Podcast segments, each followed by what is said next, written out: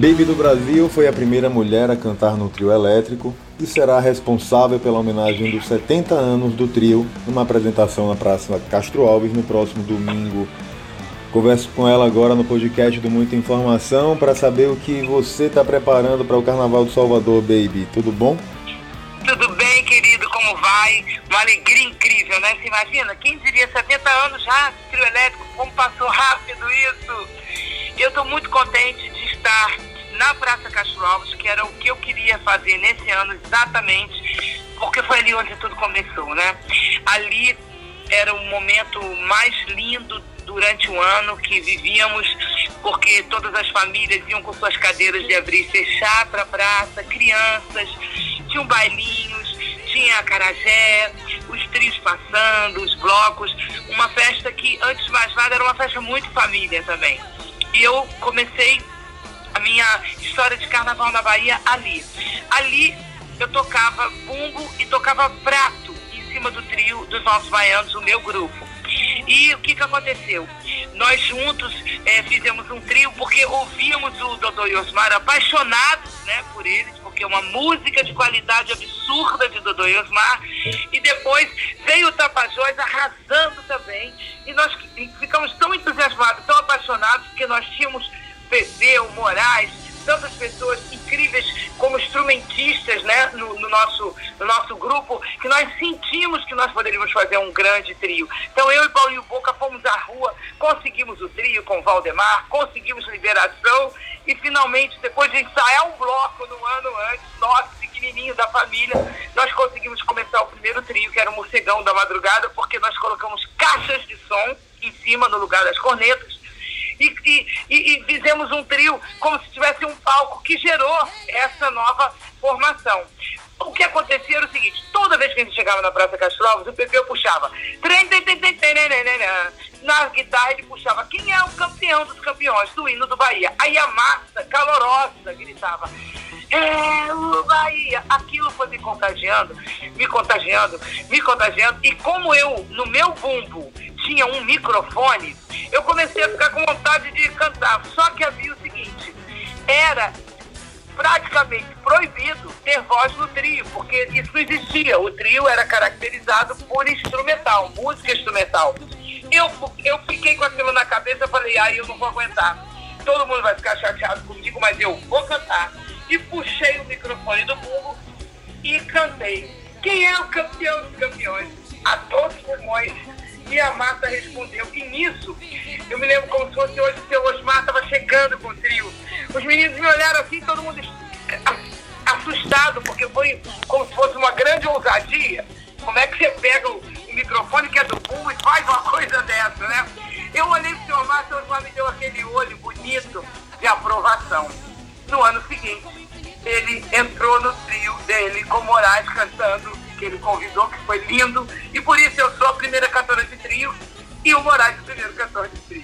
O que você prepara para a festa? Como será o repertório? O que a população, o que o Fulião vai ganhar com essa apresentação?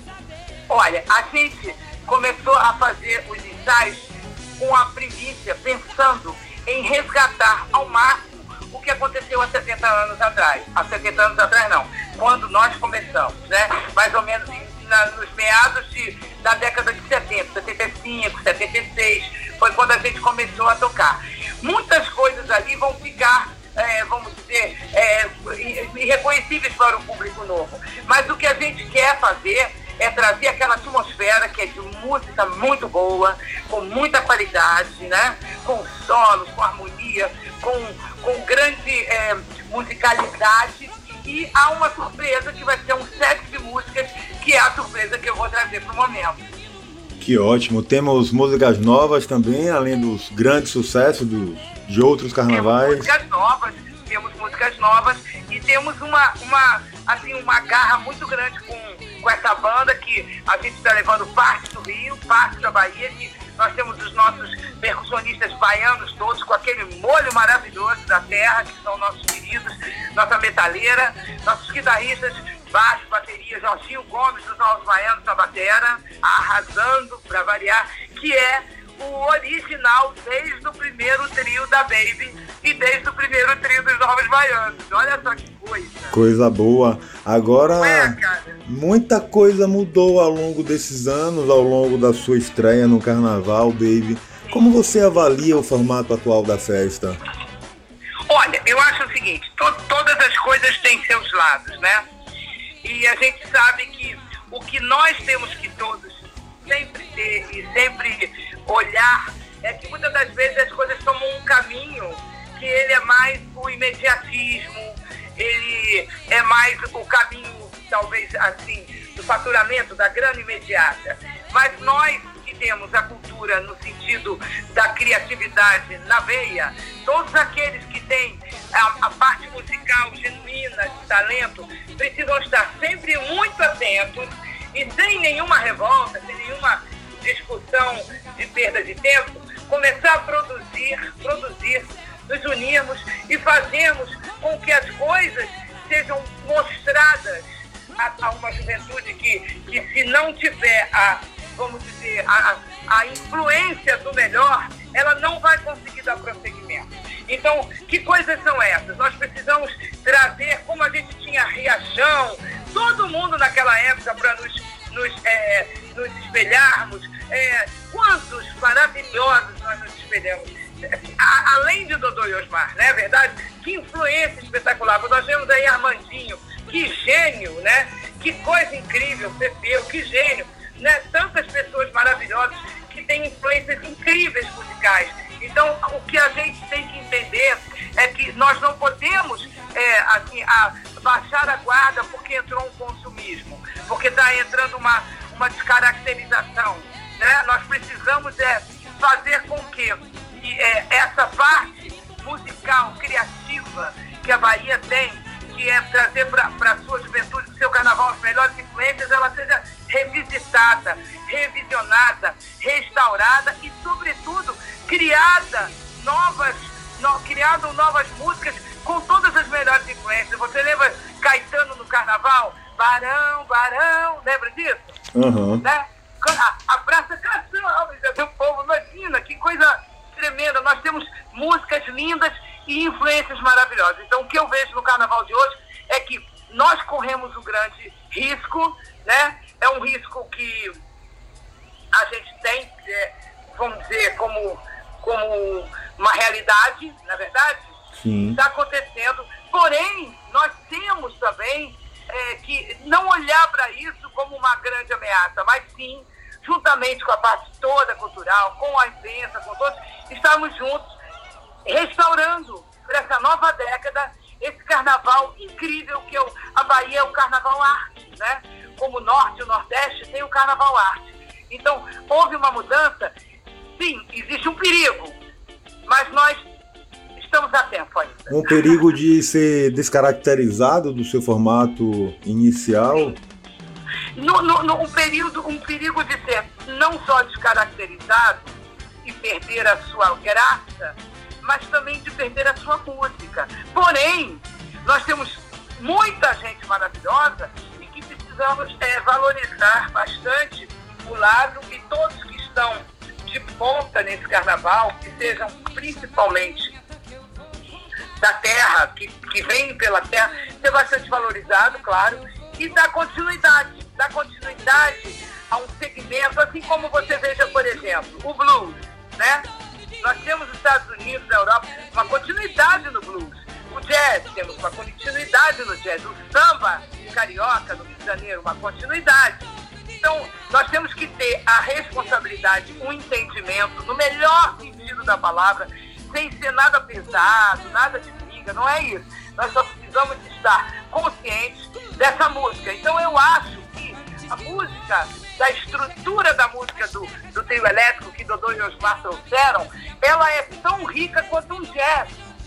Ela é um tema, ela, ela influenciou tudo. Então isso deveria dar até nas escolas na aula de música. Acho que nós temos que restaurar a raiz para que as influências não morram. Perfeito. Agora, as mudanças aconteceram também nos circuitos da festa. O Campo Grande, Avenida 7 a Castro Alves já não tem mais o brilho que tinha antigamente, como a Praça Castro Alves também. Isso é, é algo que o poder público deve estar atento e o que você acha que poderia ser feito para revigorar aquela região do centro da cidade, transformar talvez num afródromo, dando espaço para que as, os blocos afros, os afoxés desfilem no horário nobre, já que os trios tradicionais e os blocos não têm mais interesse de ir para a avenida. Eu acho que a gente. Eu tenho um projeto que eu levei a duas prefeituras atrás. Esse ano de 2020, eu tenho vontade de trazer de novo. É assim, eu não posso falar muito sobre esse projeto, porque é um projeto inédito. Mas eu creio que nós temos hoje, no Brasil, olhando o Carnaval de São Paulo, que hoje está bombando, que é uma loucura, e contratando os baianos todos, e todos nós, né? É, e nós, e nós, estamos vendo uma cidade onde todo o nordestino está lá, onde o sul está lá. Quer dizer, nós estamos vendo que outras cidades aprenderam a fazer o carnaval da Bahia. E fórmula.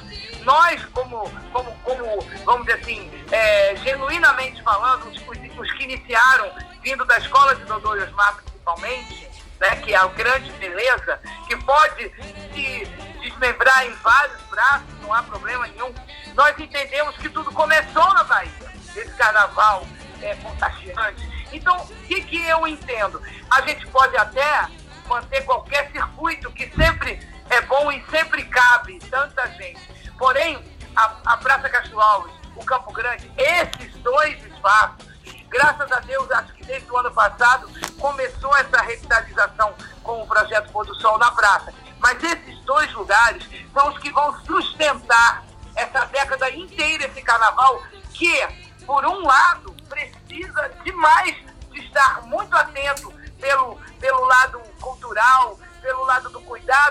porque os outros lugares aprenderam a fazer carnaval. E, e aprenderam com a história da Bahia.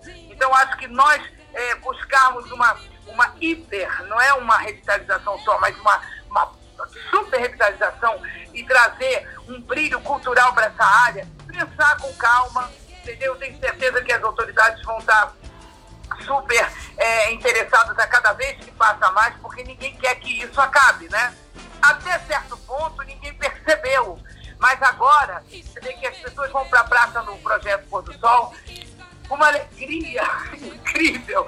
E quem viveu aquele momento, então, está ali louco para reviver aquilo tudo. Então, eu vejo que há um sinal verde muito bacana, apesar do medo que a gente teve nessa última década de, de que acabasse mesmo esses dois circuitos, mas eu vejo um, uma luzinha no final do túnel já brilhando e eu creio que a Bahia pode contar comigo para essa revitalização de uma maneira é, super criativa e, e, tudo que eu puder estar junto fazendo, eu vou estar. Eu estou esse ano com a Saltur, né, que me convidou para fazer a praça e eu senti é, uma, um desejo muito grande deles dessa revitalização e, e o meu coração está em fazer com que isso aconteça de fato. Que coisa boa, baby. Agora uma outra questão é que com a mudança do formato dos trios, dos blocos tradicionais, as cordas deixaram de existir e isso deu mais espaço para o folião pipoca aproveitar e brincar a festa,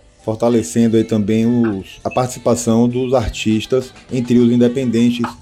Isso deixa a população mais tranquila. O folião voltou a ser prioridade na avenida. Olha, eu acho muito bom que não tenha corda. Embora a gente goste da corda às vezes para uma coisa, alguém fala que é segurança, a gente pensa bem.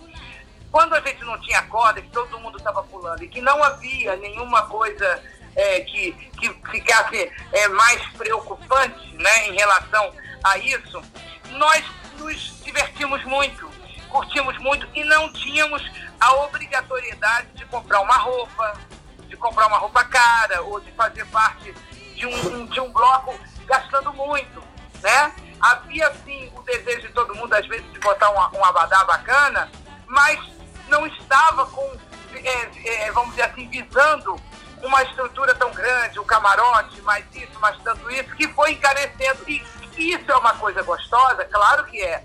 Você tem uma privacidade. Porém, quando isso passa do aí a outra parte, que é do povo, perde né? Então, com a questão dos trios sem cordas, do pipoca, eu creio que a gente teve uma liberdade gostosa, readquirida. Então, eu acho que começou a equilibrar. Perfeito. Agora, que mensagem você deixa para o Fulião que vai curtir o carnaval em Salvador, em São Paulo, no Rio, nas mais diversas cidades do país? A minha mensagem para todos é o seguinte: nós temos a oportunidade de ter uma semana praticamente de break, de parada, de toda essa confusão mundial, de toda essa confusão da vida do cotidiano, das contas, dos problemas. Nós temos uma oportunidade de dar uma paradinha e ir dançar, e brincar, e se divertir. É um momento também para se abraçar, para perdoar, para se arrepender e dizer: vamos para a festa, vamos celebrar. Então, eu acho que essa oportunidade nacional de celebrar dias de brincadeira é, vamos dizer assim, um presente de Deus. Então, se nós transformarmos o nosso carnaval em drogas, em violência, em brigas, em, em, em, outro tipo de coisa que não seja uma celebração que nem de criança, nós estamos perdendo uma oportunidade de sermos felizes. Então, a minha maior mensagem é: vamos ser criança, vamos celebrar, vamos brincar, vamos perdoar, vamos nos conter, vamos ser sábios como as crianças que brincam e não precisam de drogas, nem de loucuras, nem coisa nenhuma para se manter felizes e alegres. Vamos estar brincando, celebrando como criança, para a glória de Deus. Baby, muito obrigado pelo papo. Carnaval incrível para você, que você leve mais alegria ainda para a multidão que com certeza vai acompanhar seu show. Obrigado, querido. Eu posso fazer uma pergunta? Lógico. Você está gravando? Tô, tô gravando. Ai, que bom, porque eu falei tão rápido. Querido. Nada, foi ótimo.